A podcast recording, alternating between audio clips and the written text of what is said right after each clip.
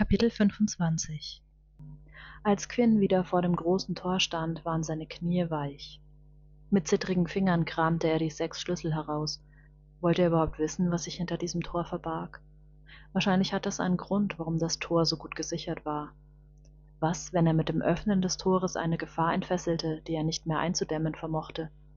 Immerhin waren daran Magier interessiert, die mit der dunklen Magie im Bunde waren. Bilder vom Waldphönix und den Seepferdchen schossen ihm in den Kopf. Quinn wollte nicht glauben, dass eine Person, die für solche Geschöpfe verantwortlich war, etwas Schlechtes im Schilde führen konnte. Wenn er andererseits an diese Loas in der Eishöhle dachte, war er sich nicht mehr ganz so sicher. Und die Höhle der dunklen Magie hatte er auch nicht betreten. Er wollte gar nicht wissen, was ihn dort erwartet hätte. Aber Quinn hatte nicht all die Schwierigkeiten und Mühen auf sich genommen, um jetzt einen Rückzieher zu machen. Was immer hinter dem Tor auf ihn wartete, würde einen Unterschied im Kampf gegen die Obrigkeit machen. Wenigstens hatte ihm das sein Gefühl gesagt, und Quinn hatte sich dazu entschieden, seinen Gefühlen zu vertrauen. Der Schlüssel des ersten Kreises lag warm in seiner Hand. Er steckte den Feuerkristall in das Auge des Magiers, der am nächsten in Richtung der Feuerhöhle kniete. Der Kristall rastete ein und begann zu leuchten. Quinn trat einen Schritt zurück, als der Magier sich von seinen Knien erhob und die Arme zu den Seiten ausbreitete, während etwas laut ratterte und knirschte.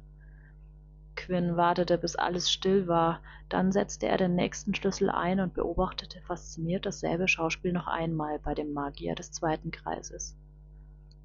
Nachdem er alle Schlüssel an Ort und Stelle gebracht hatte und die sechs Magier sich an den Händen hielten, begannen die Augen der Frau violett zu leuchten.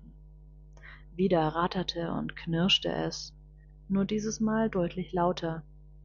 Vorsichtshalber trat Quinn noch ein paar Schritte weiter zurück. Unter lautem Grollen setzte sich das Tor in Bewegung. Modrig feuchte Luft wehte ihm entgegen. Eine undurchdringliche Dunkelheit empfing ihn hinter dem Tor. Mit bedächtigen Schritten näherte Quinn sich der Höhle. Er traute sich kaum zu atmen. In seinen Ohren rauschte es. Sobald Quinn einen Fuß über die Schwelle gesetzt hatte, entflammten unzählige Fackeln an den Wänden der Höhle, um ihr großes Geheimnis zu enthüllen. Quinn wollte seinen Augen nicht trauen. Das, das ist doch nicht möglich. Todesangst überkam ihn, er wagte nicht, sich zu rühren. Quinn zweifelte ernsthaft an seinem Verstand. Nach all den vielen Jahren habt ihr Menschenkinder euch immer noch nicht verändert hörte er eine ruhige, kristallklare Stimme in seinem Kopf. Bernsteinfarbene Augen, so groß wie Quinns Kopf, blickten ihn durchdringend an. Das Licht der Fackeln spiegelte sich in den unzähligen violetten und schwarzen Schuppen.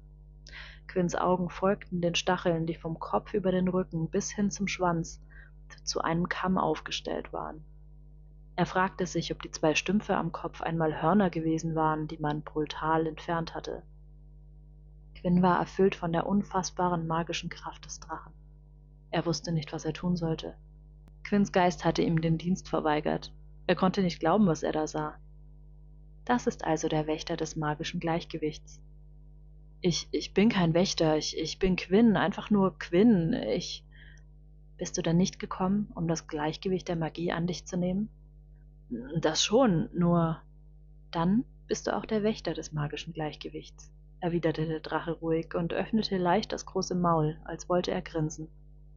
Aber wie, aber wie, wie ist das möglich? Ich dachte immer, Drachen gäbe es nur in Sagen und Legenden. Wie kann es sein? Das ist doch nicht möglich. Quinns Blick glitt über die messerscharfen Zähne des Drachen. Er schluckte schwer. Ein tiefes Seufzen hallte in seinem Geist wieder. Wenn ich dich hätte fressen wollen, hätte ich es längst getan. Wenn ich Lies in ein Meer aus Flammen hätte verwandeln wollen, hätte ich es längst getan. Ich habe es aber nicht getan. Das klang einleuchtend, zumindest soweit Quinn das mit seinem vernebelten Geist beurteilen konnte. Warum bist du hier eingesperrt? Die Frage war aus ihm herausgeplatzt, bevor Quinn überhaupt die Gelegenheit gehabt hatte, darüber nachzudenken. Weil es meine Aufgabe ist, so wie es deine Aufgabe ist, das Gleichgewicht der Magie zu wahren. Was, was ist das Gleichgewicht der Magie? Das, Menschenkind, ist eine sehr wichtige Frage.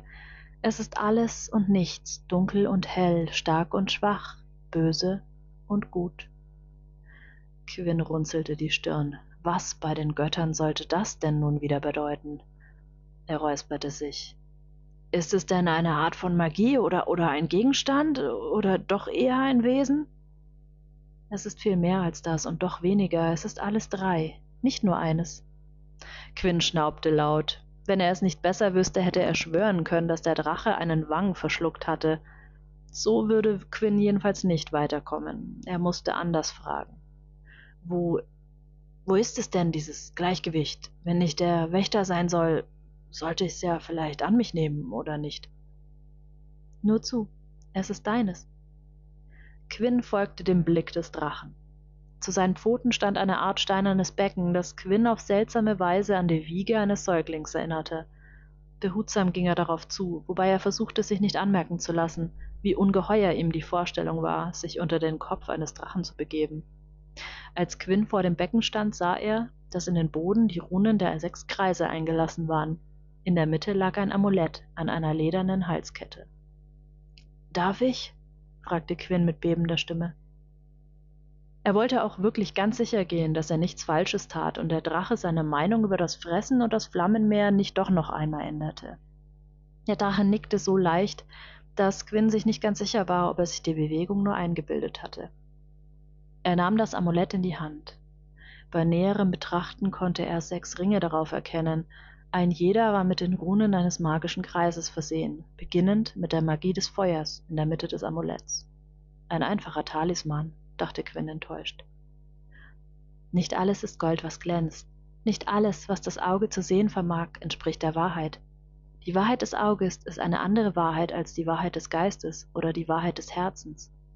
Verlasse dich nicht auf dein Urteil, denn ein Urteil sagt nichts über das Verurteilte aus, sondern nur etwas über den Urteilenden. Wenn du wirklich wissen möchtest, was es mit einer Suche auf sich hat, kann dein Urteil nie die Lösung sein, denn sie führt dich nur zu dir selbst zurück. Quinns Gedanken überschlugen sich, sein Kopf dröhnte. Mein Leben neigt sich dem Ende zu. Ich habe meine Aufgabe erfüllt. Nun ist es an dir, die deine zu erfüllen. Wenn du soweit bist, werden die Antworten dich finden. Ich bin müde. Du darfst jetzt gehen. Ähm, ja, äh, danke, Aufgewühlt und verwirrt legte Quinn sich das Amulett um den Hals. Eine Macht, wie Quinn sie noch nie zuvor gespürt hatte, durchflutete ihn. Die magische Kraft, die er gespürt hatte, war nicht etwa von dem Drachen ausgegangen, sondern von dem Amulett. Als die Ringe auf dem Amulett sich zu drehen begannen, leuchteten die Tätowierungen an Quinns Arm auf. Mit dem Einrasten der Ringe erlosch auch das Glühen an seinem Arm und mit ihm das Gefühl der Macht. Die Dämmerung brach bereits über dem Feuerwald herein, als Quinn die dunklen Umrisse des Karzers erblickte. Er hatte den versperrten Ausgang aus der Höhle dank der Karte der Lichtmagierin rasch gefunden und ihn mit dem Lichtzauber mühelos freigeräumt. Das Licht der aufgehenden Sonne hatte ihn in Empfang genommen, und obwohl Quinn furchtbar müde gewesen war, hatte er keinen Moment länger verschwenden wollen. Zum einen, weil er endlich zu seinen Freunden zurück wollte, und zum anderen, weil er wenig Lust hatte, den Tag im Tal zu verschlafen, um dann möglicherweise in der Abenddämmerung den Sandbären in die Fänge zu geraten. Seine beiden bisherigen Begegnungen hatten ihm vollauf gereicht. So hatte Quinn das Tal ohne jegliche Vorfälle passiert, und im Vergleich zum mühenvollen Aufstieg war der Abstieg nur so an ihm vorbeigeflogen. Nun das Licht in den Fenstern der Steinhütte zu erblicken, zauberte ihm ein Lächeln ins Gesicht. Schon von weitem hörte er Torvalds tiefen Bass, Makis Quieken und Orins Gekeife. Quinns Lächeln breitete sich zu einem Grinsen aus. Wie hatte er die Streithähne nur vermisst? Schwungvoll öffnete Quinn die Tür. Maki rannte gerade mit einer Wildschweinhaxe in den Armen um den Tisch herum, die so groß war, dass sie kaum darüber hinwegschauen konnte. Torwald jagte ihr hinterher, oder vielleicht auch der Wildschweinhaxe. Wer konnte das schon so genau sagen? Orin stand auf seinem Bett und versuchte die beiden unter wildesten Flüchen zur Vernunft zu bringen. Offenbar mit wenig Erfolg. Quinn brach in schallendes Gelächter aus. Drei überraschte Gesichter wandten sich ihm zu. Bei den Göttern, wie habe ich euch vermisst? Meister Quinn! quiekte Mahi begeistert. Hastig legte sie die Wildschweinhaxe auf dem Tisch ab, die beinahe runtergefallen wäre, hätte sie Torwald nicht aufgefangen. Gesicht und Hände mit Bratenfett verschmiert, stürzte sie auf Quinn zu und drückte sich in seinen Mantel. Schön, dass, dass du wieder da bist, brachte sie mit tränenerstickter Stimme hervor. Ich habe mir solche Sorgen um dich, um dich gemacht. Wie gut es sich anfühlte, mal wieder etwas Warmes zu essen zu haben. Quinn hatte den Geschmack von frischem Wild schon völlig vergessen. Er genoss es, wieder im Kreis seiner Freunde zu sein, mit ihnen zu essen und zu trinken. Wie von der Götterbiene gestochen hatte Maki erzählt, wie es ihnen in den Wochen allein im Karzer ergangen war. Offenbar waren sie von irgendwelchen Problemen oder sonstigen Zwischenfällen verschont geblieben. Wenn sie nicht gerade damit beschäftigt gewesen waren, Tränke zu kochen, hatten sie sich von Ella Geschichten erzählen lassen.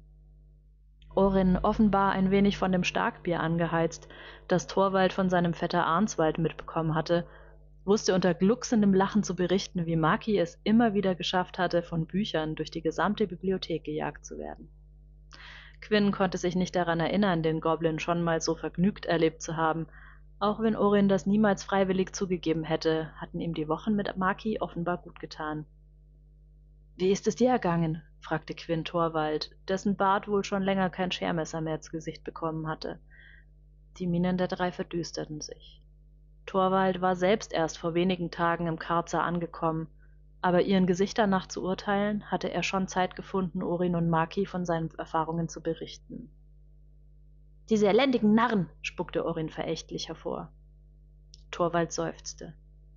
Ist nicht unbedingt so, als dass ich erwartet hätte, meiner Familie einen lauschigen Besuch abzustatten. Aber mit dem, was mir da unter die Augen gekommen ist, habe ich nun wahrlich nicht gerechnet. Nachdenklich fuhr er mit der Hand über das Holz des Tisches. Da hat sich ordentlich was zusammengebraut, sag ich dir. Selbst Arnswalds Bier ist ein Witz dagegen. Das Dorf meiner Familie war vollkommen überlaufen mit diesen dunklen Taugenichtsen. Die haben immer zu Fragen gestellt, wollten wissen, wie unser eins so zu den Magiern steht, sind von Tür zu Tür gegangen und haben den Leuten Flausen in den Kopf gesetzt. Wollten die mit allen Mitteln dazu bringen, der Bewegung beizutreten. Niemand hat die ernst genommen, haben sie ausgelacht und wieder weggeschickt, zumindest in meinem Dorf. Torwald nahm einen kräftigen Schluck Bier. In den anderen Dörfern hat die Sache schon ganz anders ausgesehen. Da haben die sich aufgespielt, als würde ihnen ganz Lies gehören. In Städte kommst du schon gar nicht mehr rein, ohne dich zur dunklen Bewegung zu bekennen.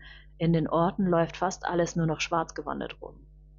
Am Anfang waren die jedem einfach nur lästig wie die Fliegen, aber mittlerweile, mittlerweile geben ihnen immer mehr Menschen recht. Das meiste, was die von sich geben, ist völliger Humbug, wenn du mich fragst. Irgendein Zeug vom Sturz der Obrigkeit und sowas. Aber soll ich dir mal was sagen?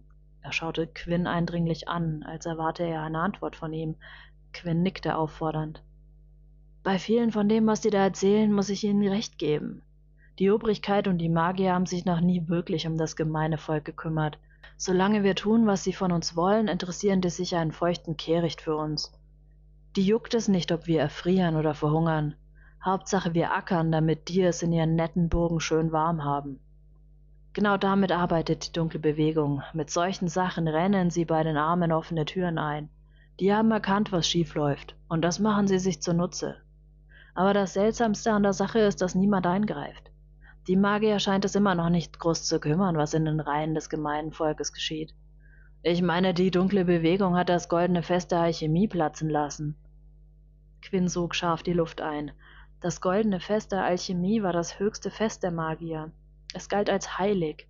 Die Magier des Landes versammelten sich an heiligen Stätten, um in einem geheimen Ritual das Fest zu begehen. Sich dem heiligen Ort während der Festtage als Nichtmagier auch nur zu nähern, bedeutete die Todesstrafe.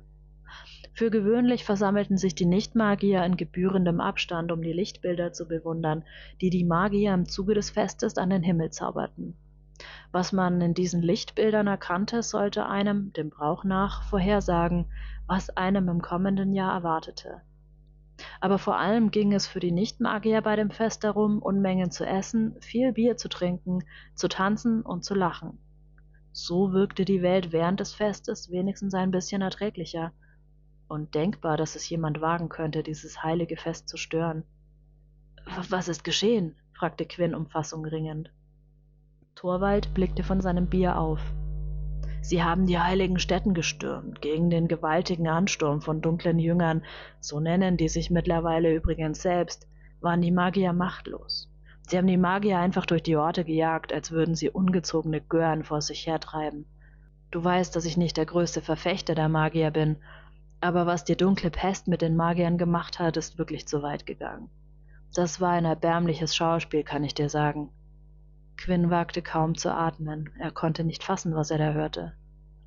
Einer von diesen Narren hat die ganze Zeit davon gepredigt, welche Schande das goldene Fest für die Bevölkerung sei, dass es nicht das Recht der Magier wäre, das gemeine Volk von diesem Fest auszuschließen, dass das Fest eigentlich das Fest des Volkes wäre und dass es ab dem heutigen Tag Fest der dunklen Befreiung heißen solle. Währenddessen haben die verbliebenen dunklen Jüngern, die gerade nicht damit beschäftigt waren, Magier zu hetzen, große Feuer errichtet und jedem, der wollte, in rauen Bängen Bier ausgeschenkt und Fleisch ausgegeben.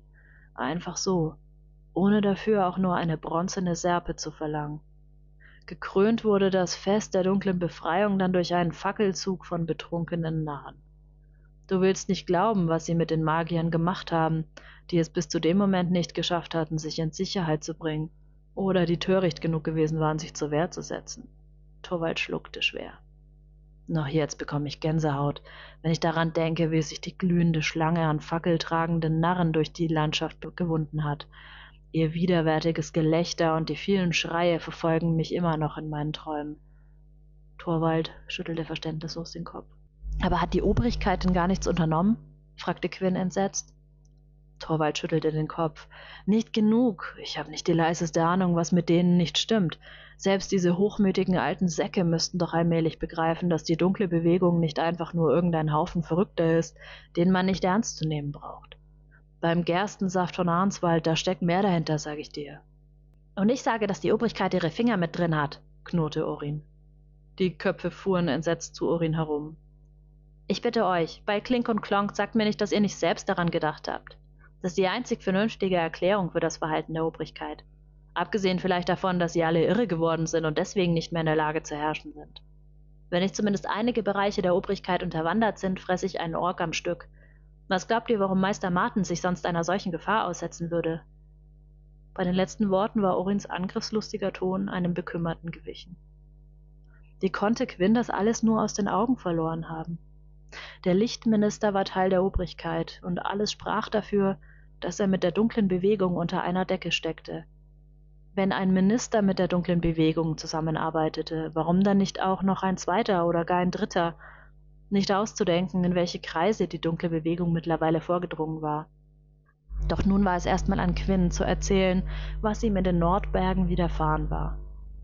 Am Ende seiner Erzählung saßen sie ratlos da und starrten das Amulett an. Meister Martin wüsste, was zu tun wäre, murmelte Orin betrübt. Quinn seufzte. Er machte sich ernsthaft Sorgen um Martin. Sie alle machten sich ernsthaft Sorgen um Martin. Wenn er aufgebrochen wäre, als Quinn ihm dazu geraten hatte, hätte er lange vor Quinn im Karzer zurück sein müssen. Hat er denn gar nicht mehr geschrieben? fragte Maki mit besorgter Miene. Quinn schüttelte den Kopf.